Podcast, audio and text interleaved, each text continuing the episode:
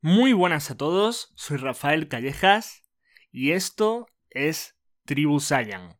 En el podcast de hoy os voy a hablar sobre qué hacer cuando atravesamos un mal momento. Hay ocasiones en la vida en las que pasamos por etapas en las que todo sale mal, en las que perdemos un familiar, no conseguimos los resultados que esperábamos en algún ámbito o directamente afrontamos situaciones difíciles en las que en ese momento no se pueden solucionar. Si estás pasando por una etapa difícil en tu negocio, vida personal o trabajo, debes conocer algunas herramientas que te ayuden a superar esas crisis. Reconoce tus sentimientos y siéntelos. Esta es, para mí, la primera herramienta. No escapes de tus sentimientos, pues ellos siempre encontrarán la forma de alcanzarte. Vivimos actualmente en una sociedad que escapa de los sentimientos y en especial de aquellos que son percibidos como algo malo. Tenemos a nuestro alcance grandes disruptores como las redes sociales que nos invitan a incluir ruido en nuestra cabeza y a no comunicarnos con nosotros mismos. Hay una frase súper interesante de David Goggins que dice algo así.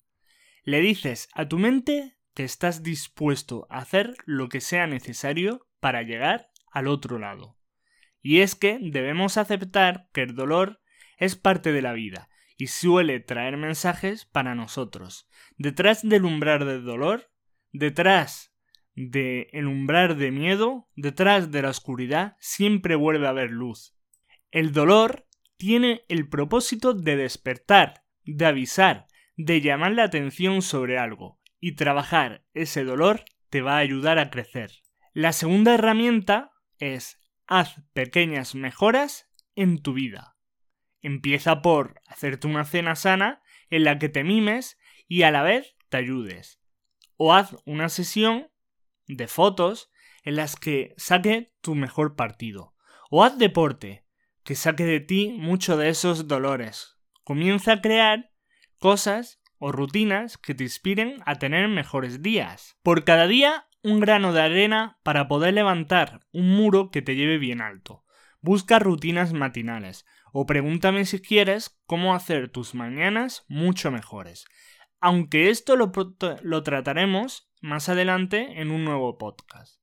La acumulación de muchos pequeños cambios puede ayudarte a conseguir pasar ese mal momento que estás pasando. Y es que Zenón de Sitio, padre del estoicismo, dice que el hombre conquista el mundo al conquistarte a sí mismo. Esto nos trae una pequeña anécdota, y es que recuerdo que cuando murió mi abuelo, el cual era como mi padre, no había nada ni nadie que me levantara el ánimo. Tuve problemas con mis amigos, con mi familia, con mi pareja de aquel entonces, y vivía en el recuerdo de mi abuelo, Dejé de lado todo lo que me hacía ser quien era y me transformé en una sombra. Un día comencé por salir un rato a pasear con la música que me gusta y fui alargando día tras día esos paseos hasta que en vez de música escuchaba podcast. Sé que suena tópico, o iba en silencio para oírme a mí mismo, ya que hablar con uno mismo mejora mucho tu realidad. Esto hizo que me viera mejor en el espejo, que reconectara conmigo mismo y comencé a unir hábitos nuevos al paseo, como ir a entrenar por el placer de hacerlo, quedar con amigos para jugar a rugby o hacerme comidas que me encantan y que me aportaban las proteínas que necesitaba ese día. Cuando me di cuenta de ello, se había originado una gran bola que me ayudó a pasar ese mal momento. Y es que a veces los malos momentos necesitan tiempo y nosotros debemos elegir la calidad de ese tiempo. La tercera herramienta es ve paso a paso. No intentes ir con todo a la vez. Ve paso a paso y aborda el problema poco a poco, si no quieres verte superado.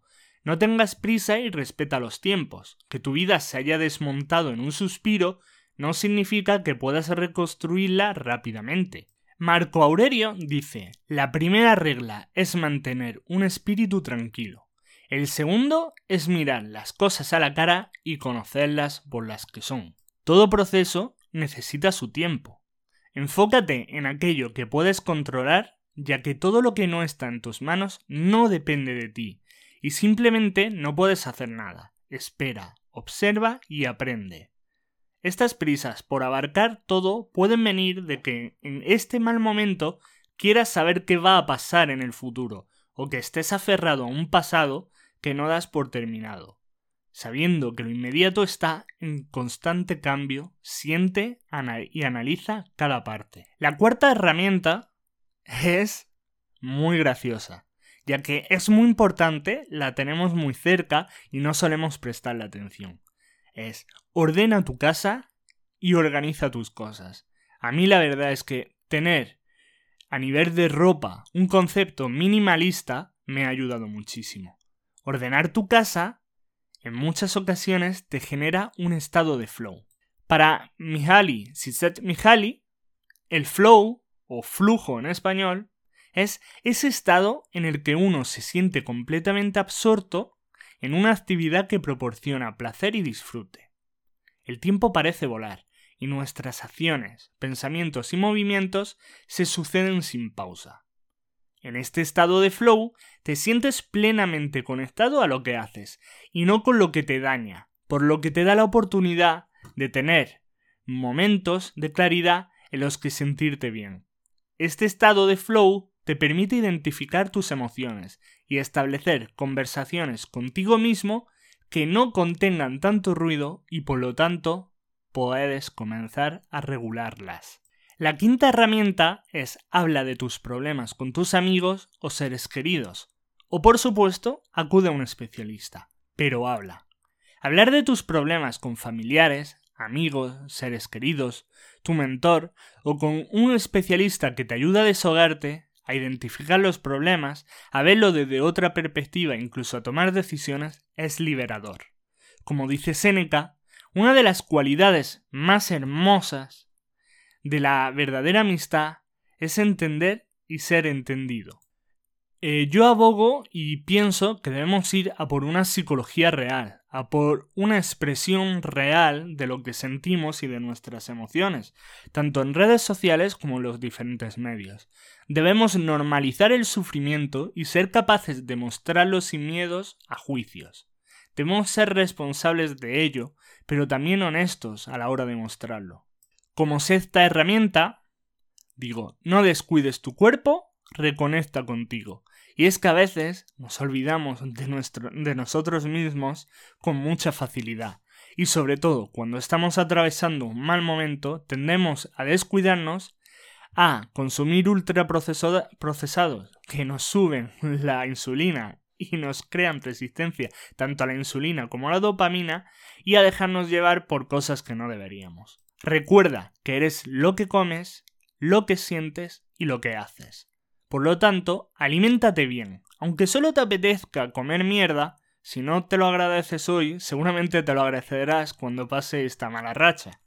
Haz ejercicio y cuídate, ya que así liberarás endorfinas, lo que se traduce en una buena forma de expulsar tu mala racha por un rato, olvidarte de las cosas. Yo cuando voy al gimnasio siempre digo que es como ir al psicólogo, ya que estoy soltando muchas de las cosas que tenía en la cabeza en los hierros. Otra de las cosas que te proporciona el ser constante en el ejercicio físico y en la alimentación es volverte más resiliente. La disciplina aumenta la resiliencia. La resiliencia es la capacidad que tiene una persona para superar circunstancias traumáticas. Ahí, en ese aspecto, Víctor Frank, el autor de El hombre en busca del sentido, cuenta que todo se puede tomar de un hombre, excepto una cosa, la última de las libertades humanas.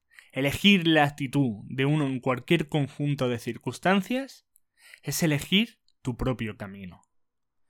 Y es que es muy interesante, ya que cuando todo creas que lo has perdido, cuando en ese mal momento pienses que tienes una mano delante y otra detrás, si te tienes a ti mismo, te da igual todo. Cuidarte te hace fuerte, te ayuda a ser un super sapiens, como dice Pedro Vivar, capaz de poner a raya a su cerebro límbico. Te ayuda a levantarte antes y de paso está relacionado con ese estado de flow del que hablaba antes.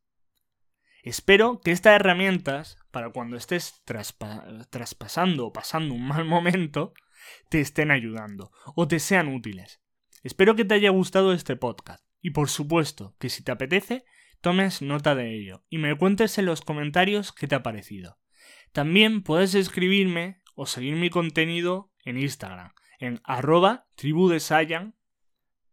Y como siempre, el hecho de comentar, dar me gusta o difundir se agradece muchísimo. Y si hay algún tema del que te gustaría que hablase, siempre puedes proponérmelo en los comentarios. Como siempre digo, nos vemos en el siguiente podcast y muchísimas gracias.